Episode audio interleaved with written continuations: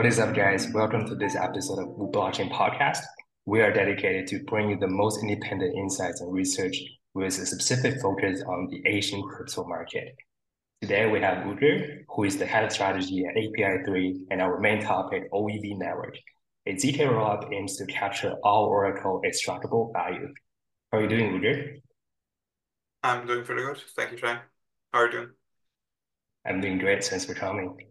So my first question is, for those of the audience who are familiar with API3, uh, can you give us a quick background of the story of know, API3 and how the OEV network came to launch?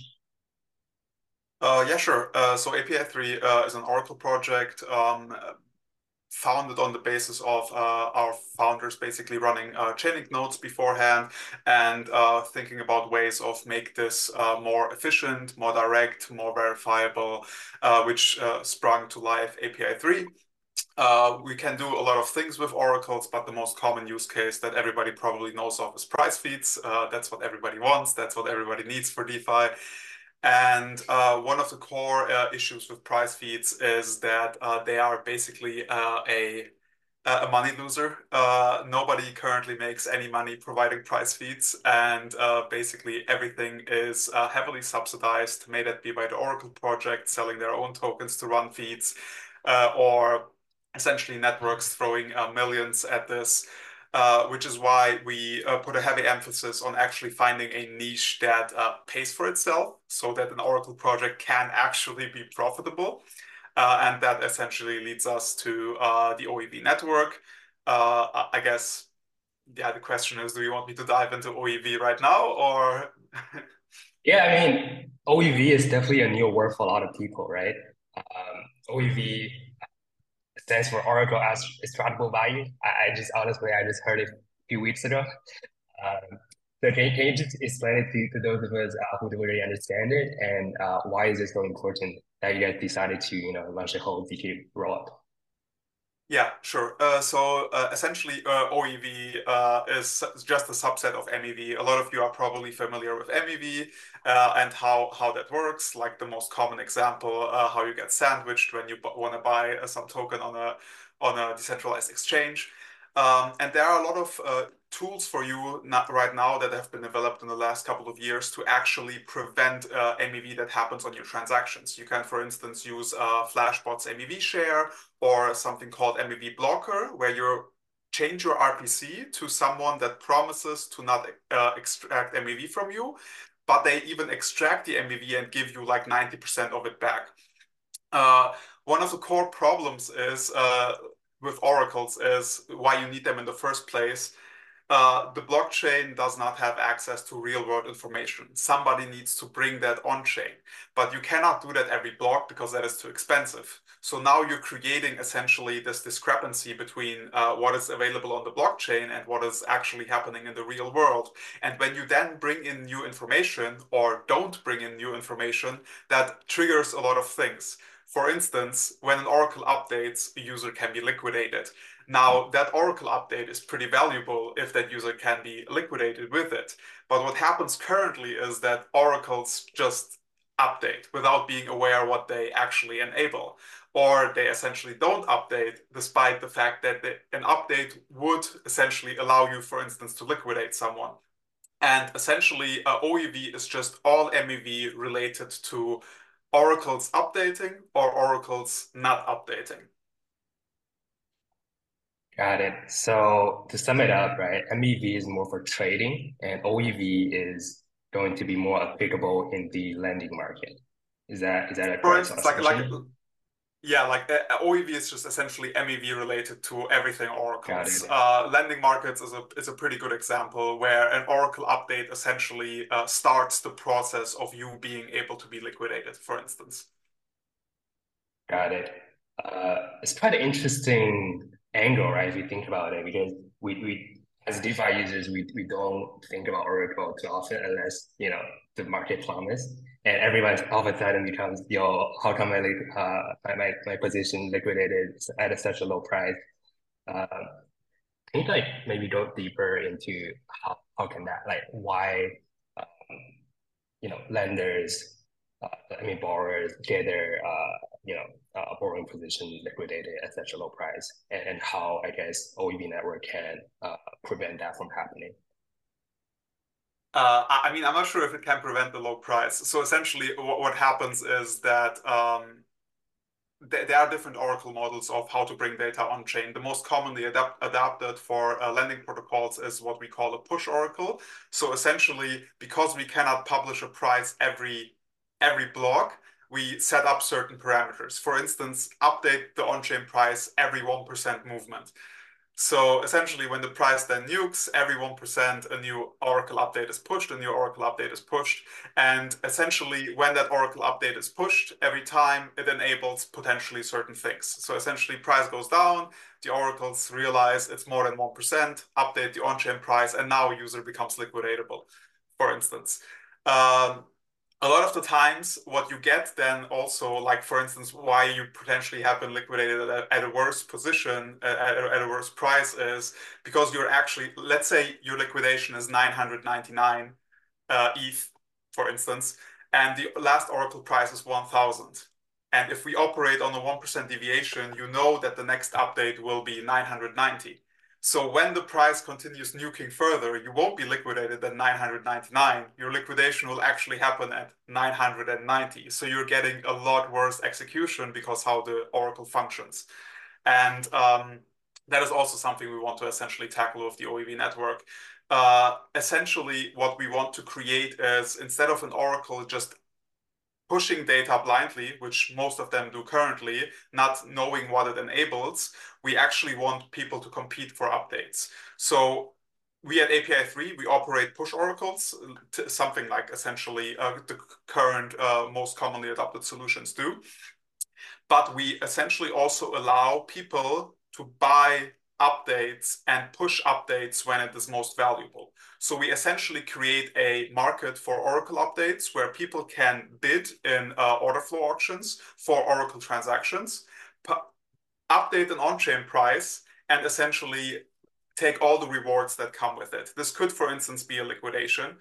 Uh, like if we go back to this example where I said, imagine the on-chain price is 1,000 and it continues nuking, the moment on the OEV network where it's going to say it's 999, they don't have to wait for API 3 to update at 990. Somebody can just essentially take the price at 999, update on-chain, liquidate the user, and bag all of the profits that come with that, essentially.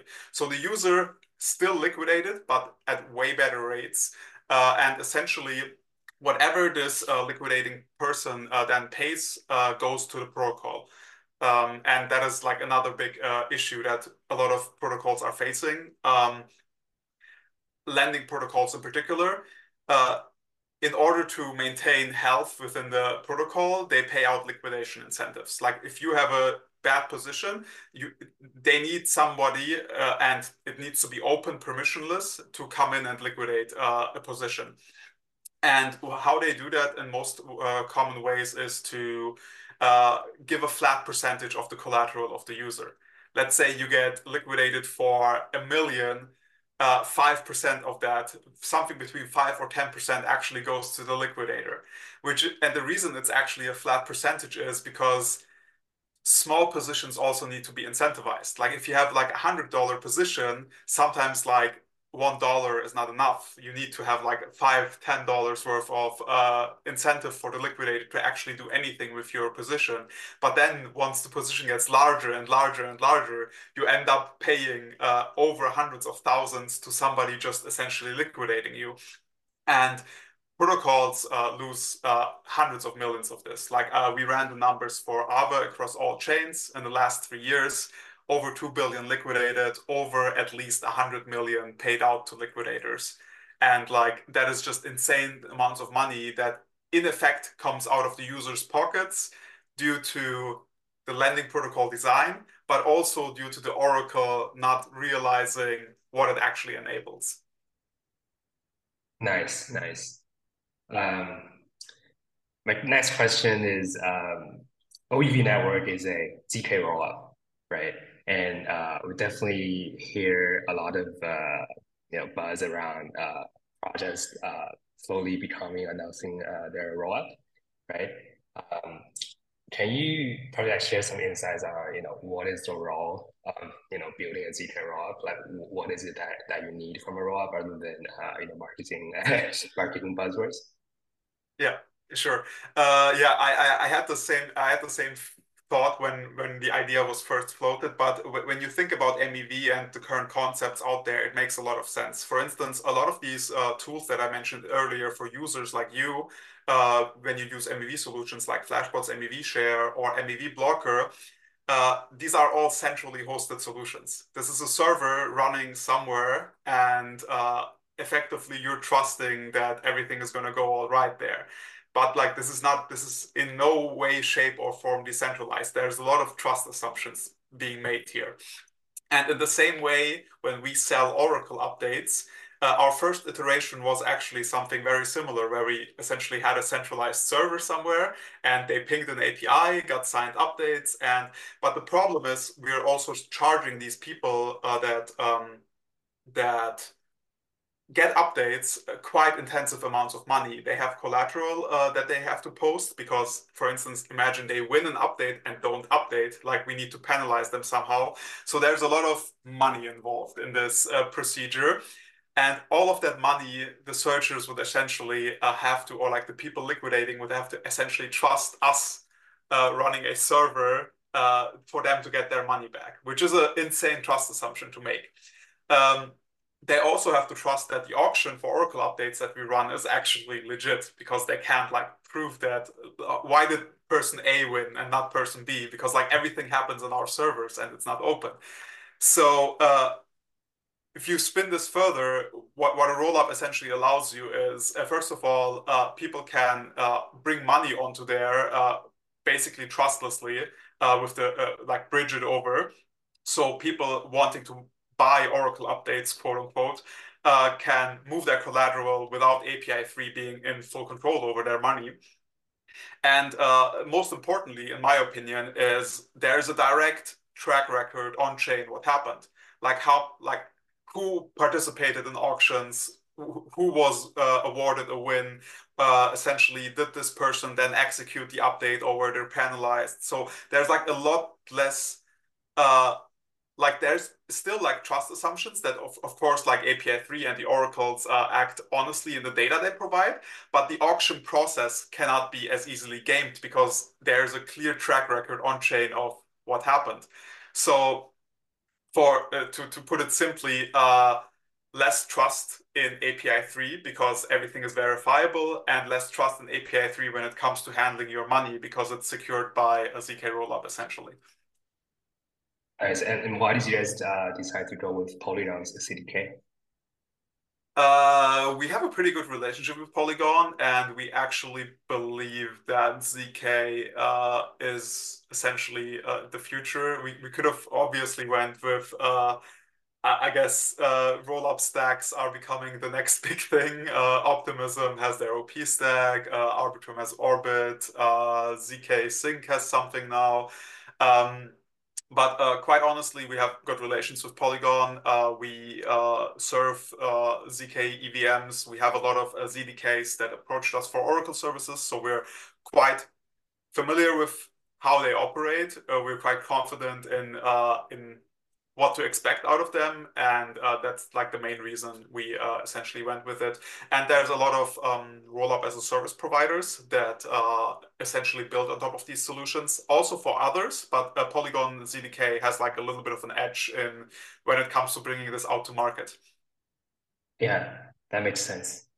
Um, what is the uh, ongoing role for API 3 token uh, within the OEV network?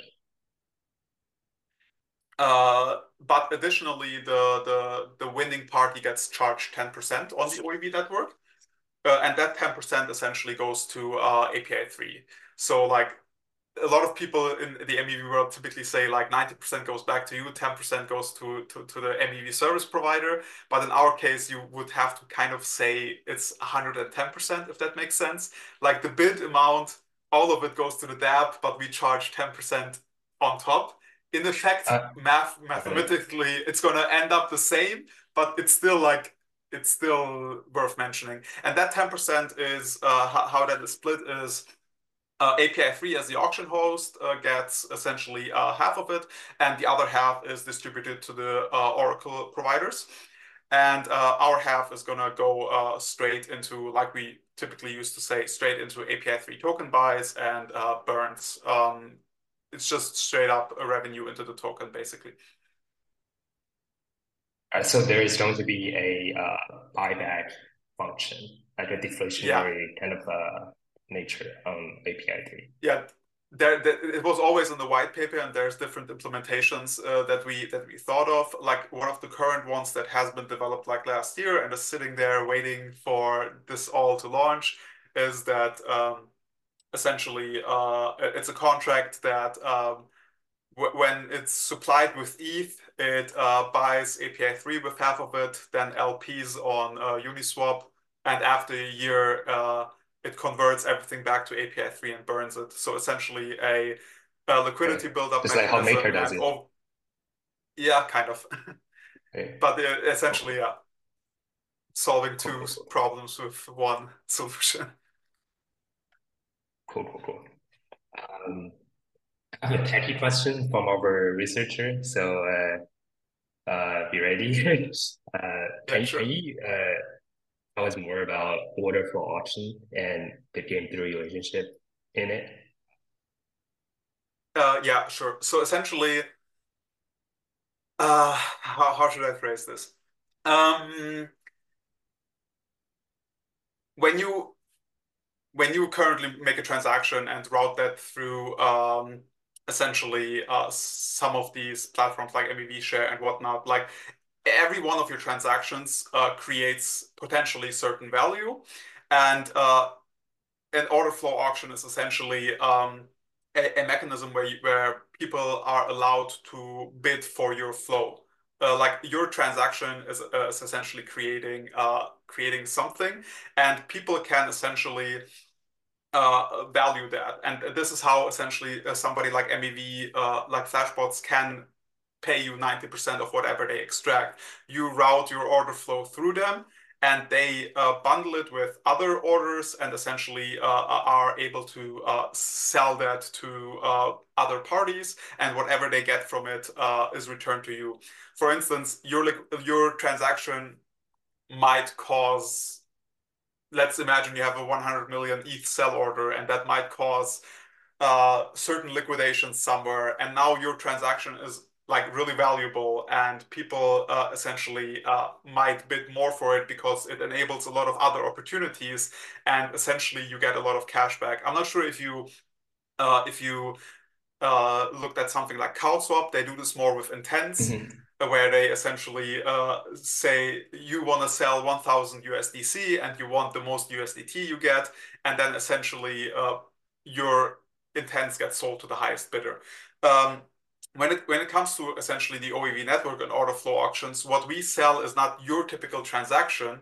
What we essentially sell is additional Oracle updates. So it's specialized order flow auctions just for Oracle updates. You can bid for additional Oracle order flow, and that money mm. is essentially going then to uh, to the dApp. For instance, like I, I go back to this example where you have a liquidation at 999 and the price is currently 1000. Imagine when it hits 999, there's a massive liquidation of 10 million, which essentially at 5% incentive uh, gives you like, damn, my math. Uh, how much is that? Yeah, like 50,000. Yeah, 50,000. Not being stupid, right? Yeah. Is that evidence to over? Yeah. Uh, so essentially, imagine uh, a, a uh, lending. Yeah. essentially, imagine a lending protocol, and uh, you you have a liquidation of like a ten a million, and then uh, like half a million of that is effectively uh, incentive paid out by the protocol to uh, the liquidator, and uh, in our case, that would mean that somebody on the OEV network knows that if the price hits 999, I can liquidate this position uh, that is 10 million worth, and the potential profit there is 500,000. So how much do they bid? Is then the question, right? Like how much value can I get back from this? And and the interesting thing here is you just have to look at what happens with a regular order flow auctions on Ethereum mainnet.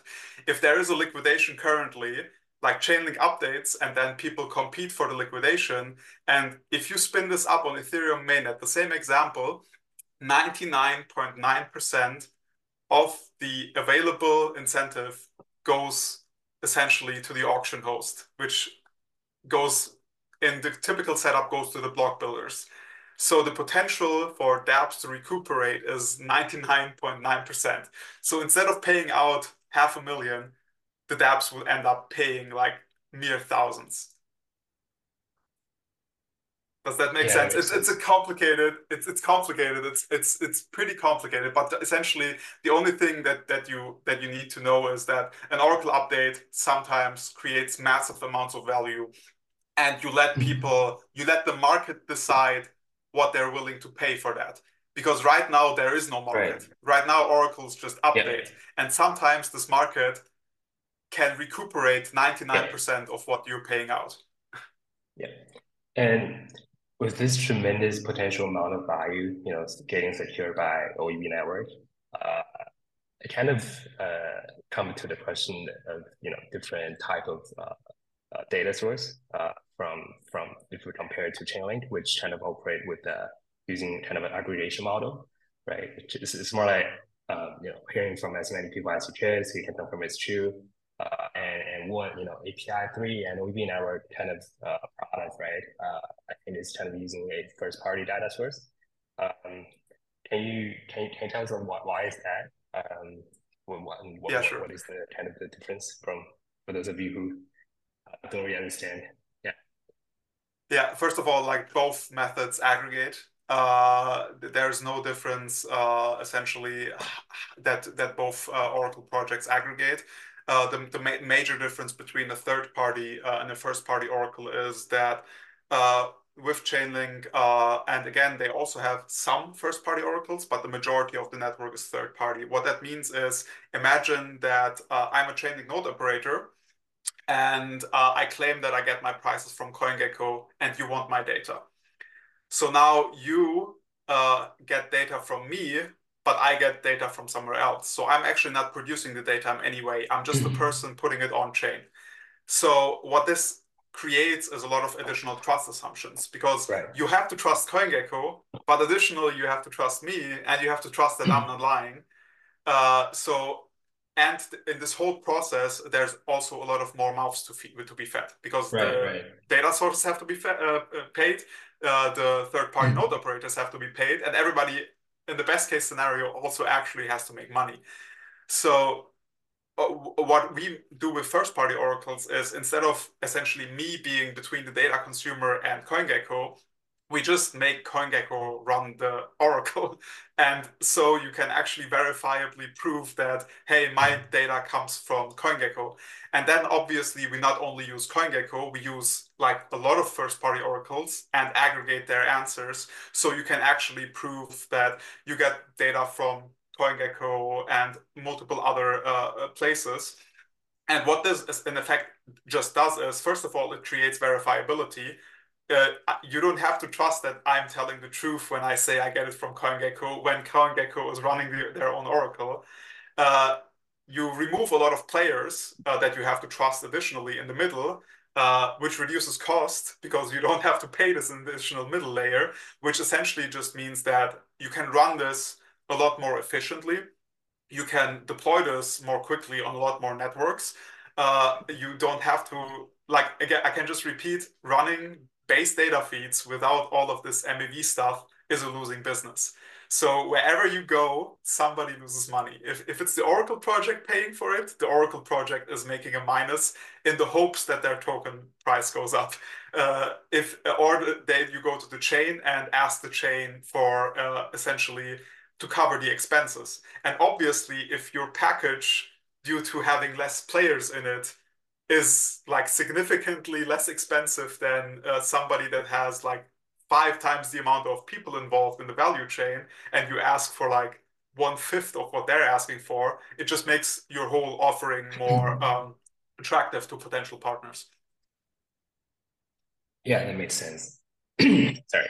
And a follow-up question to that is, since there's going to be a tremendous amount of value uh, being secured by uh, OEV network, um, what if, let's say there's a uh, scenario where the reward of misbehaving because of such a, let's say, a large loan that's going to be liquidated is more than the service fee that they're earning and the penalty.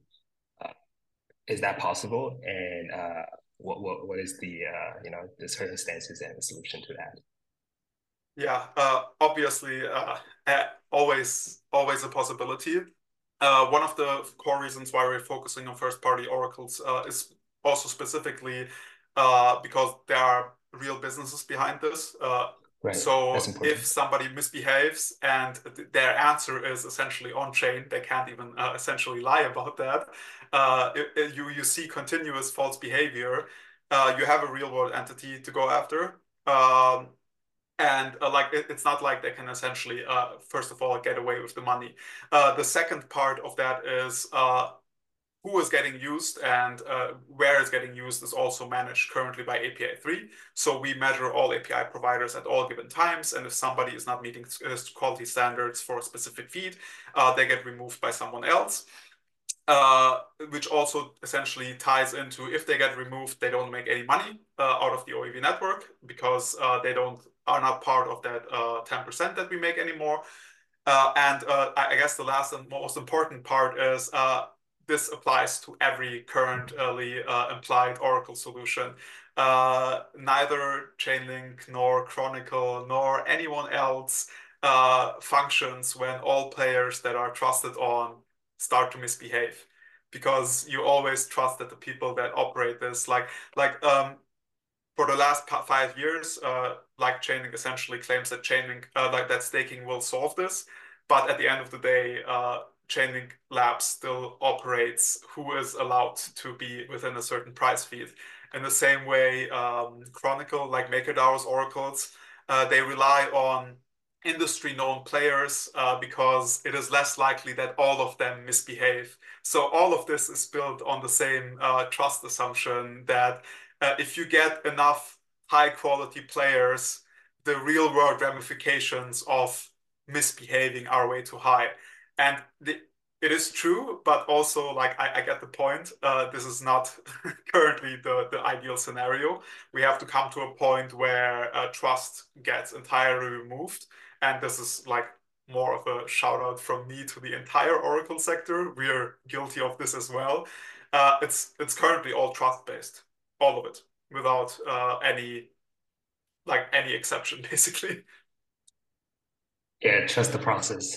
Yes, yeah. that's the process. Um, now we, we talked about uh, Chainlink, right? So I want to shift this topic to more of the com competition uh, landscape, right? Um, so if you look at you know the current market share by um, the total value secured by by workloads, um, Chainlink probably uh, is currently holding fifty percent of the market share, and uh, Pyth uh, has a very significant influence on Solana and newer and newer uh, blockchains. Um, how does API three and OEV network uh, going to uh, I guess compete with these two? Uh, and um, I guess like what is the end game that, that you guys are seeing? Yeah, uh, so essentially, uh, we currently also uh, slightly have an eye on TVS, but it's actually not the core um, core metric we're going by simply because of what I said in the beginning of uh, like of our talk here. Uh, TVS doesn't relate to uh, like price go up essentially. Uh, TVS has in no way, shape, or form an impact on your uh, on your actual performance. Um, simply because there's no uh, recapture mechanism directly into your token. Uh, like running data feeds currently everywhere is uh, a losing business model. So you running data feeds for 5 billion is no different than you running data feeds for 500 million. You still make no money doing what you're doing, which is why essentially we focus so heavily on the OEV network because uh, this hmm. essentially allows us to bring money back to the dApps that they're losing and actually make money. And then essentially TVS actually becomes uh, important and measurable because the more money you secure, the more potential uh, liquidations you cover, the more potential money you return, the more potential money you actually make without essentially hoping that the amount secured maybe translates to value. Like essentially the OEV networks makes TVS a tangible number, whereas right now it's built up on hopes and dreams that that number is important, which it absolutely is not because nobody makes money. Um, and that is essentially one of the core measures. Like we want to focus on the OEV network. And right now, the OEV network uh, only works together with API 3 base feeds. Uh, so essentially, you read API 3 feeds, and the OEV network, you can get additional updates. But uh, we have been in the past weeks also exploring where we can literally just slap the OEV network on top of other oracles, uh, which then essentially uh, releases us from all of the burden of running these data feeds, which are losing business, and just scoop in for the part that actually makes money, which is the OEV stuff. So uh, we, are happy if other people secure as much as they want to, when as long as we can come in and provide what actually makes money. Got it. Um, you keep saying like how unsustainable the current Oracle landscape is, especially on Chainlink. So I just want to like maybe dive deeper into like why the, the rationale behind it because um, oracles, I mean projects do have to pay for the oracles, don't they? Uh, yeah, no.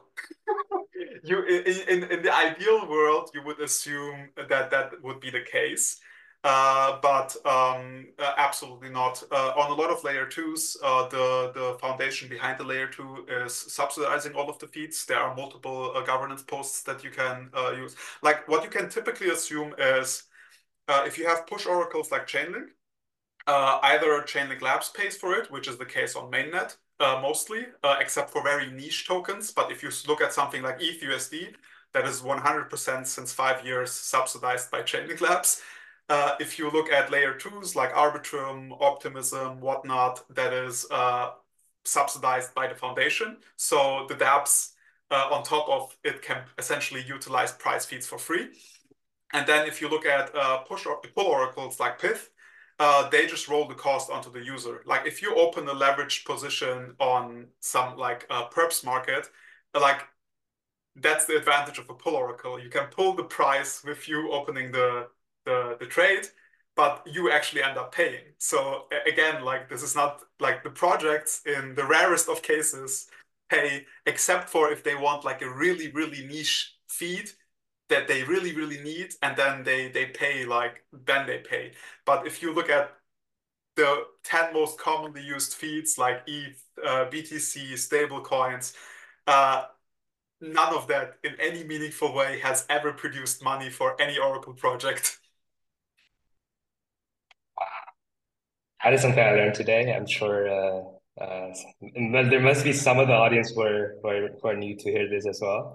Um, so how, how could, like, what is, so Chainlink is not, uh, you know, making a lot of revenue that we, we, we thought it was. Uh, what, what do you think is going to, um, going to happen on there? And I mean, do you think they will roll up something similar to uh, OEV uh, OEV network, you know, uh, try to try to make it sustainable?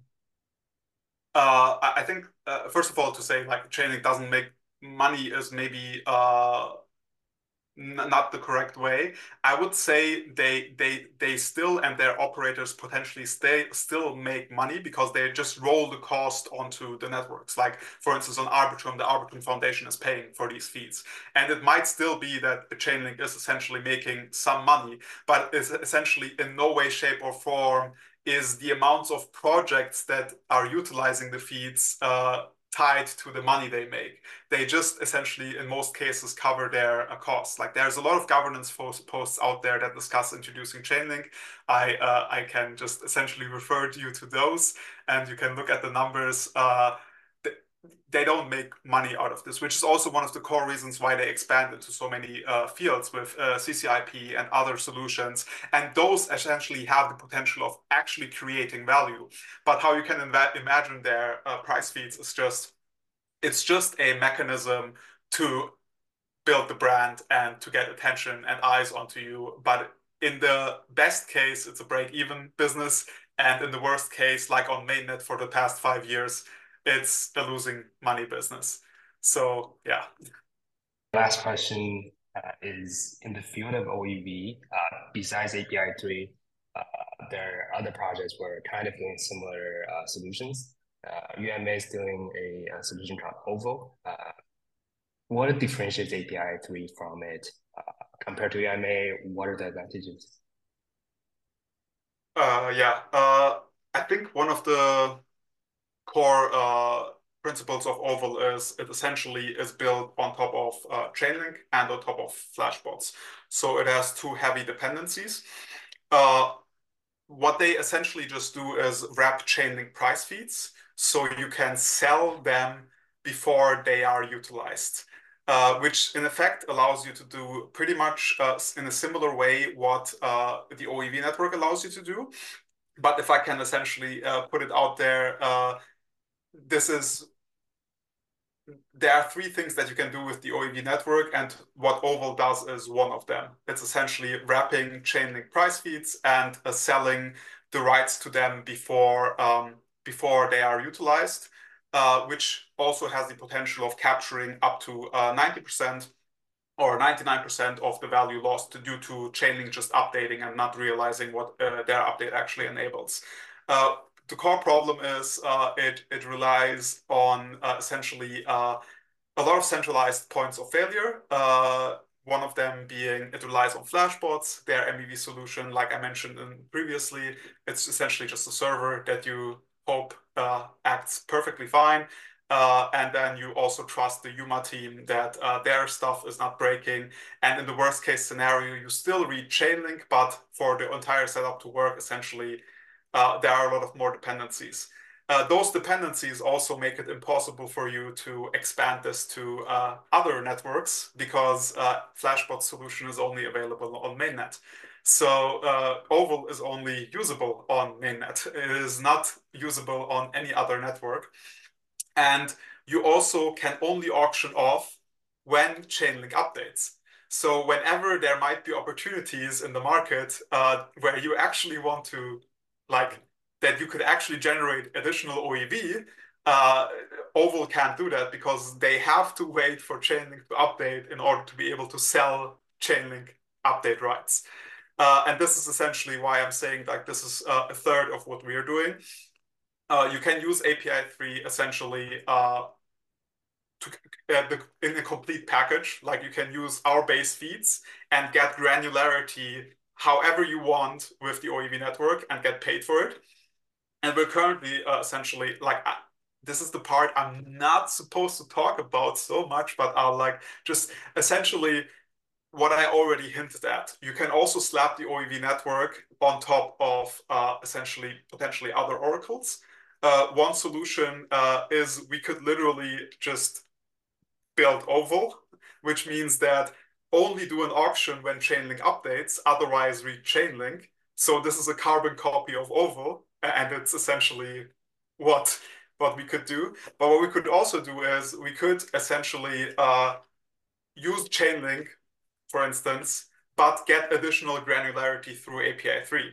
So uh, this is essentially even a step further than Oval, where you, this is essentially what I would call, it's a push base feed with auction gated pull. So you have the security of whatever push oracle you want, but you get granularity through the OEV network.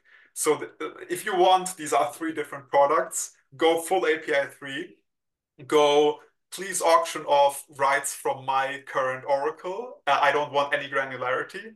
Or you go use my current oracle, but give me additional granularity. Uh, and this works on every chain is the most important part. We don't have a dependency on uh, Chainlink or any other push oracle because you can just use our entire stack and make use of this. You can build it on top of other Oracle solutions if you want to, but we're not reliant on, for instance, flashbots, which means we can expand this wherever we want without any meaningful way, and like without any meaningful effort from our part. Nice. Some hidden alpha to wrap it up. Yeah. All right. Um, thanks for coming up, Uge. It was a pleasure talking to you, and uh, all the best with the future developments. Pleasure was mine. Thank you for your time.